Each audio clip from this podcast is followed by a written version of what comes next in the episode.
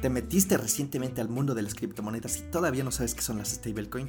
Aquí te voy a contar qué son las stablecoin y si eres de las que ya lleva algo de tiempo dentro del mundo de las cripto, también te voy a contar algunas cosas muy interesantes sobre este tema.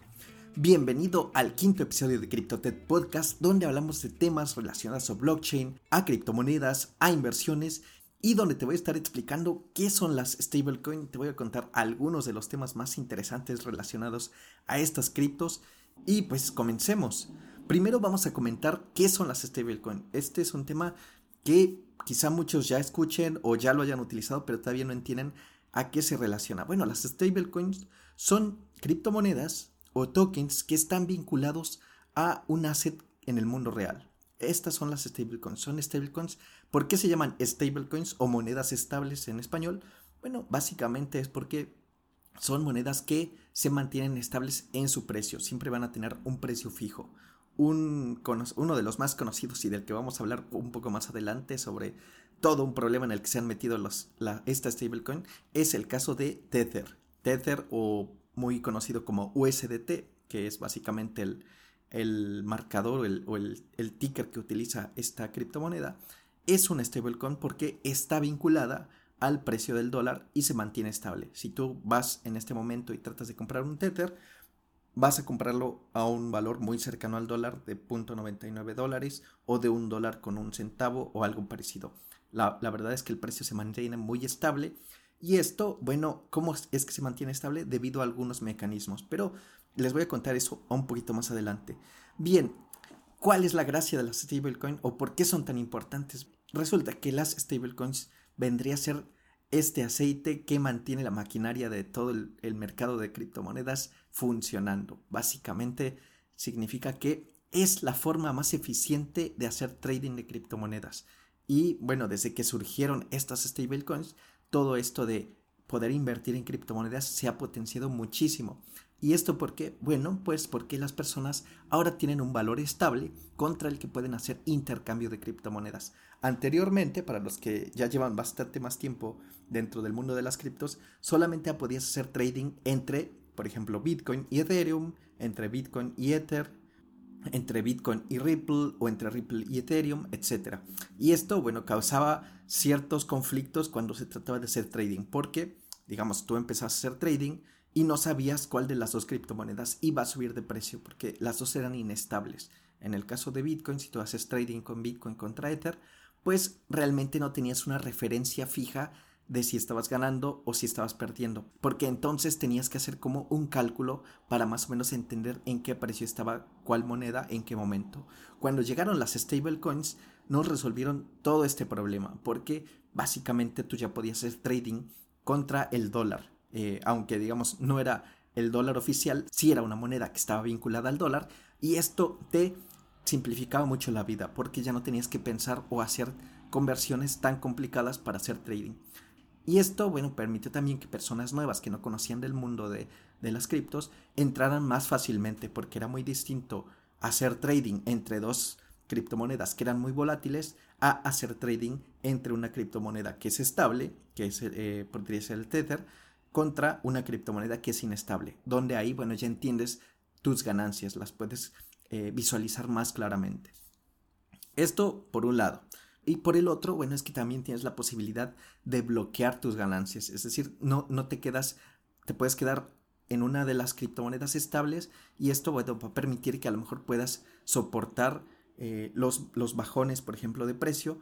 Te puedes salir hacia una cripto y cuando los precios de las criptomonedas vuelven a, recuperarse, bueno, puedes volver a entrar al mercado.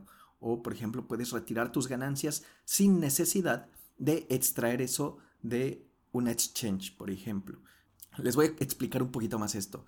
Anteriormente tú querías sacar tus ganancias y lo que tenías que hacer era retirarlos del exchange. Si estabas haciendo trading en Binance o en Coinbase, bueno, anteriormente lo que tenías que hacer era retirar tu dinero para no tener más pérdidas. Actualmente con las monedas estables, pues ya es una opción más. Entonces tú puedes mover todas tus criptomonedas a esta moneda estable y eso te va a permitir eh, mantener tus ganancias a pesar de que el resto de las criptomonedas bajen de precio. Entonces, esta es la ventaja de las criptomonedas estables. Ya existen diferentes en el mercado, pero algunas de las que empezaron, bueno, ahí están una de las más grandes es Tether y es muy interesante porque esta criptomoneda por ahí ha tenido sus problemas, ha tenido un poco de, de ruido con relación a cómo está haciendo estas nuevas monedas, estos nuevos tokens. Antes de eso, antes de que yo les explique por qué se ha metido en problemas esta, esta cripto y la empresa que está detrás, les tengo que explicar un poco cómo es que funciona eh, una moneda estable, por qué es estable, por qué a diferencia de las otras criptos que hay en el mercado, no, no baja y sube su volatilidad. Pues resulta que estas criptomonedas estables lo que hacen es tener respaldado cada token que ellos generan con reservas en el mundo real o en el mundo cripto. Y ya les explicaré un poco la diferencia entre que sea en el mundo cripto y en el mundo real. Pero pensemos que están respaldadas por algo en algún, en algún lugar. Y bueno, este es el mecanismo que utilizan estas monedas estables. Y a este mecanismo se le llama colaterización, que básicamente es respaldar cada token que tú generas en algún asset o en algún activo, eh, ya sea digital o del mundo real. Y bueno, dado que cada token está respaldado, pues se puede decir que el valor es fijo, no, no, no sube ni aumenta su valor, sino que está vinculado a algo en algún lugar que hace que este valor se mantenga. Bien, la colaterización tiene diferentes mecanismos. Algunos son off-chain y otros son on-chain. Y hay otro mecanismo que les voy a comentar un poco más adelante. El mecanismo off-chain significa fuera de la cadena, que no está metido en la cadena de bloques, sí. lo que vendría a significar que no está respaldado por ninguna tecnología blockchain. Eh, ninguna cripto estaría respaldando a esta criptomoneda. Eso significa que tendría que estar respaldado por otra cosa. Pues bien, significa que entonces está respaldado por activos. En realidad podríamos decir que tiene dos nombres.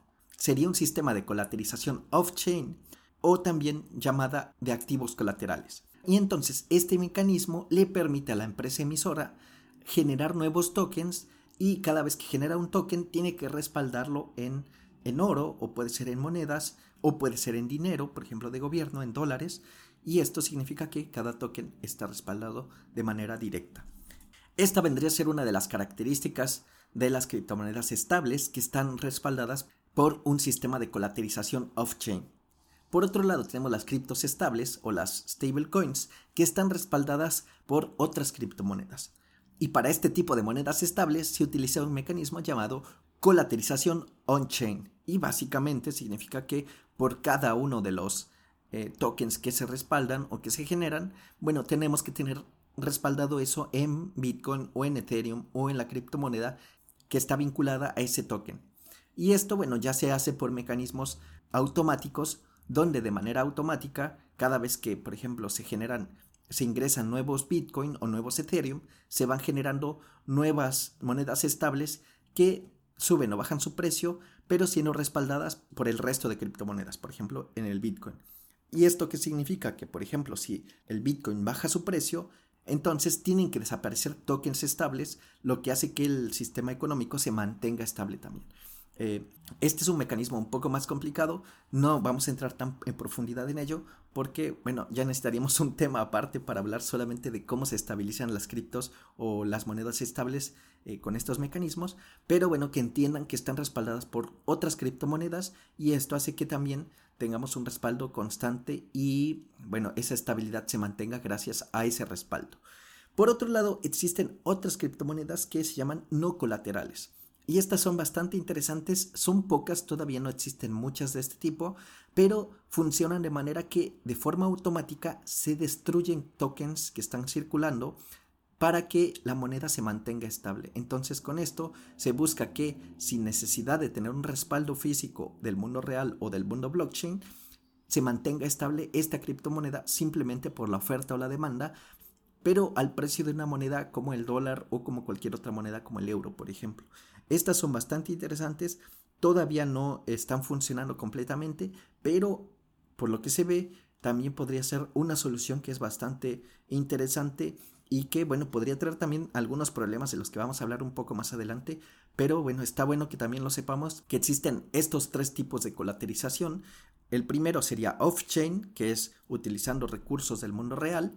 Otro sería on-chain, que es utilizando criptomonedas, que son las que respaldan el valor de la moneda estable, y finalmente las que son no colaterales, que están utilizando un algoritmo que funciona en los equipos que hacen la minería o que hacen eh, todo el proceso de baking o de, o de validación de transacciones y que básicamente queman o destruyen tokens para mantener la estabilidad de esta criptomoneda. Estos son básicamente los tres sistemas que se utilizan para crear monedas estables y que, bueno, está bueno que lo conozcan porque esto pues, les da más conocimiento sobre si deberían o no utilizar una moneda estable. Eh, antes se me estaba olvidando, cada una de sus, de, estas tres eh, posibilidades de hacer colaterización tienen sus desventajas. La primera, por ejemplo, el sistema off-chain, que es utilizando activos eh, del mundo real, pues es que el cambio de precios, por ejemplo, imagínense que de pronto el oro baja de precio porque Elon Musk decidió ir a traer oro del espacio y se trajo cientos de millones de toneladas y ahora el precio bajó. Bueno, si eso pasa, entonces nuestra moneda estable ya no estaría respaldado por algo que tiene estabilidad. Entonces tendríamos una diferencia entre el precio de la moneda estable y el dólar. Eh, o en el caso de que, por ejemplo, eh, existiera algún problema o imagínense que el precio de las materias primas, por ejemplo, si está respaldado en petróleo, baja de precio, bueno, en ese caso también tendría un problema porque ya no tendrías ese respaldo eh, en el mundo real y por lo tanto el precio de la criptomoneda estable bajaría. Por otro lado, el problema con las monedas on-chain, con las monedas estables que están respaldadas por otra cripto, pues es también la volatilidad de estas criptomonedas. Imagínense que de pronto el Bitcoin bajara 10 dólares por decir algo. Bueno, esta criptomoneda estable tampoco soportaría un bajo tan, tan duro como ese. Realmente es poco probable que pase, pero bueno, también es, es interesante que conozcan y que entiendan cuáles son los mecanismos que respaldan esta moneda estable. Bien, en el mundo cripto tenemos un montón de, criptomonedas estables. La más importante es Tether, USDT, para los que hacen trading, USDT. Y esta es la criptomoneda estable que tiene mayor capitalización de mercado. Actualmente está alrededor de los 73 mil millones de dólares. Es decir, existen más o menos esa cantidad de tokens en circulación. Según la empresa, según Tether, está respaldado cada uno de estos tokens por un dólar. Eh, otro ejemplo, otra cripto que también conocemos y que también es bastante importante es USD Coin. Esa tiene un poco más de la mitad que lo que tiene Tether, está alrededor de los 38 mil millones de dólares y bueno, también está, está en el rango de los, del dólar, el precio se mantiene estable. Otra de las que también son importantes, que es bastante grande, es Binance USD, eh, BUSD, que también es vendría a ser el nombre de su ticker. Y tiene una capitalización de mercado de más de 12 mil millones de dólares. Estas son las tres criptomonedas estables más importantes del mercado, pero hay una que también es bastante interesante que vendría a ser DAI, que es la que yo les decía que, bueno, DAI es un poco más chica, es bastante más chica que las otras criptos, y esta, bueno, tiene la característica de que está respaldada por criptomonedas, no está respaldada por eh, assets del mundo real o materias primas o dinero, sino que realmente está respaldada por el mismo sistema de criptomonedas y eso, bueno, la hace un, una cripto que es bastante interesante dentro de lo que son las top stablecoins de CoinMarketCap. Esta vendría a ser la que está en quinto lugar de todas las stablecoins y estaría más o menos dentro del 34 lugar de todas las criptos en general. Bueno, aquí vemos cómo existen diferentes opciones para mantener estables nuestros, nuestro portafolio si decidimos retirarnos para a lo mejor eh, evitar alguna caída de precios, etc. Y bueno, estas son algunas de las stablecoins que están más, em, que están mejor posicionadas dentro de lo que es el mercado de, de stablecoins. Ahora vamos a hablar de un tema que es bien interesante, que es el caso de Tether. Tether es la stablecoin más grande, como les decía, pero Tether está manejada, como el resto de las criptos, a excepción de DAI, está manejada por una empresa. Cada vez que, por ejemplo, se generan nuevos Tether, bueno, hay una empresa detrás que de hecho es Tether la que se encarga de manejar o de gestionar la creación de nuevos tokens. Y esta empresa básicamente lo que hace es respaldar cada uno de los tokens con un dólar. Y aquí es donde empezó toda la polémica de, respecto a de dónde está saliendo todo este dinero, porque imagínense, si estamos diciendo que en circulación tenemos 73 mil millones de dólares eh, de tokens, bueno, significa que aproximadamente tendríamos que tener esa cantidad en los respaldos. Significa que Tether en alguna de sus cuentas o en alguna bóveda tiene que tener el oro o el dinero o los documentos que respalden ese dinero, esa cantidad de dinero.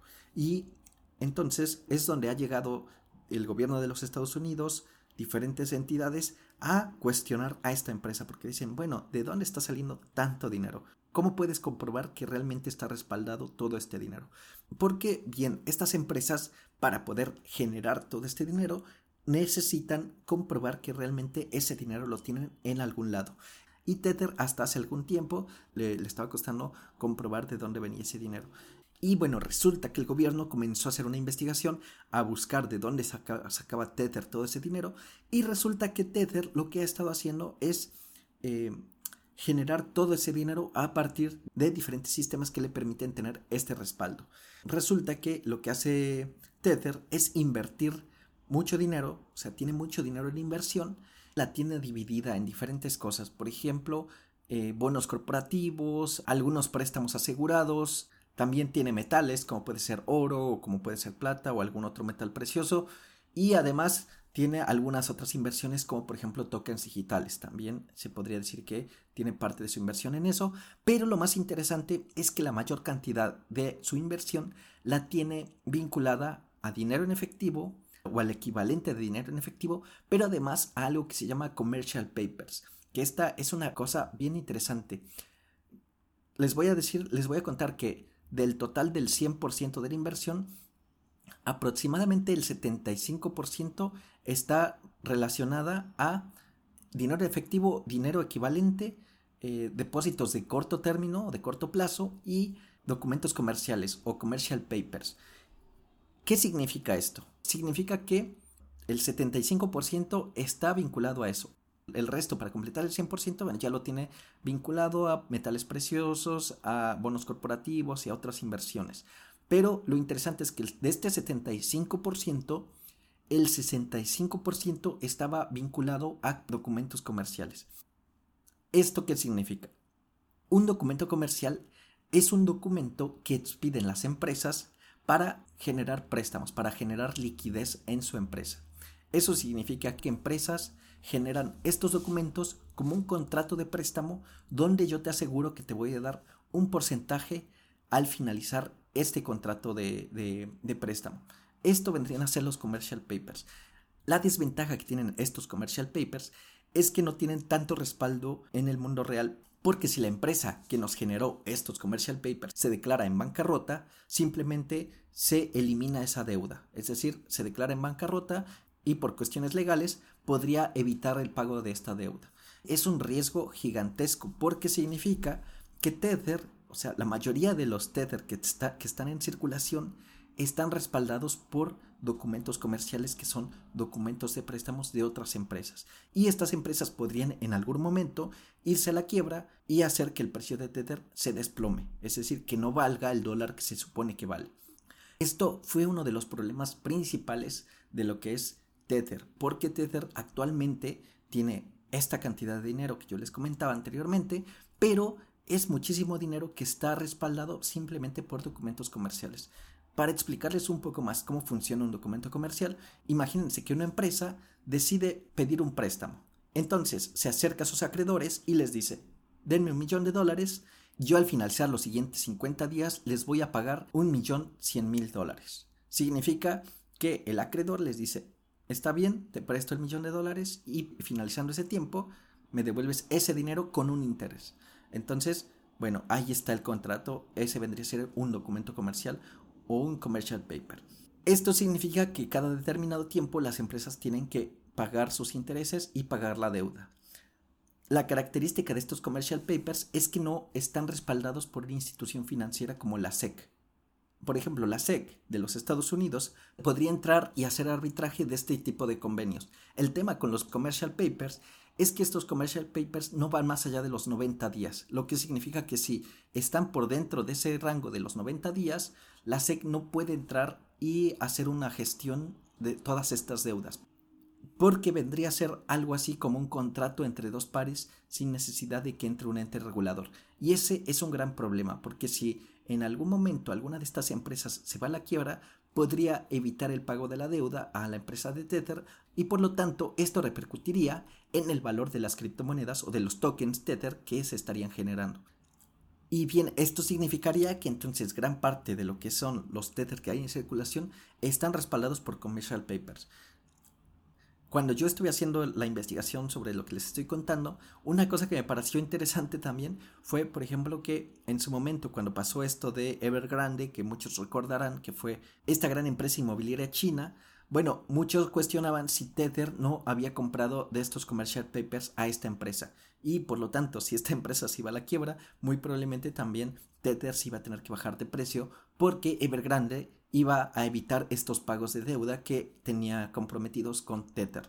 Eh, finalmente resultó que Tether no tenía ningún commercial paper relacionado a, a Evergrande, pero sí se ha hecho el análisis de cuántas empresas le han dado estos commercial papers a Tether y una buena cantidad de estos commercial papers viene de China. Entonces, si por alguna razón hay un crash en China, también estaría pegando al valor de Tether en el mercado en el mercado cripto. Y esto bueno, sería un problema no solo para Tether, sino para todo el mundo cripto porque como les decía, Tether es uno de los más grandes y es la que mantiene pues todo el sistema en circulación, la que mantiene todas las transacciones de forma más fluida. Eh, obviamente se podría seguir transaccionando después, si por ejemplo Tether llegara a desaparecer, se podría seguir transaccionando entre Bitcoin y Ethereum o entre, entre criptos o entre monedas estables, pero si Tether tuviera un gran problema, realmente sería un golpe muy duro para todo el mundo de las criptomonedas. Esto es bastante importante que lo tengamos en consideración, sobre todo si tú manejas Tether como una moneda de cambio o una moneda que te sirve para hacer transacciones, porque eventualmente te va a permitir decidir si utilizas esta moneda estable para hacer tus transacciones o si utilizas otra.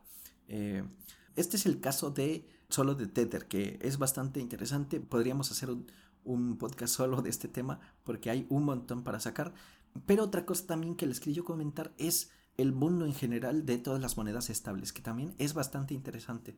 Existen muchas monedas estables, como les decía anteriormente, pero también existe por ahí un riesgo que puede venir en el largo plazo y se trata de la inflación. Un tema que se ha tocado poco porque realmente estamos en una etapa muy inicial. Eh, Tether representa muy poquito del, total de, de, dólares en circulación alrededor del mundo, pero eventualmente podría llegar a ser tan grande como la cantidad de dólares que existen en circulación. Y ese vendría a ser un gran problema, porque todas estas criptomonedas estables lo que hacen es generar dinero, básicamente de la nada. Si por ejemplo en este caso Tether llegara por alguna razón a no estar respaldado por nada, la gente parece que sigue confiando.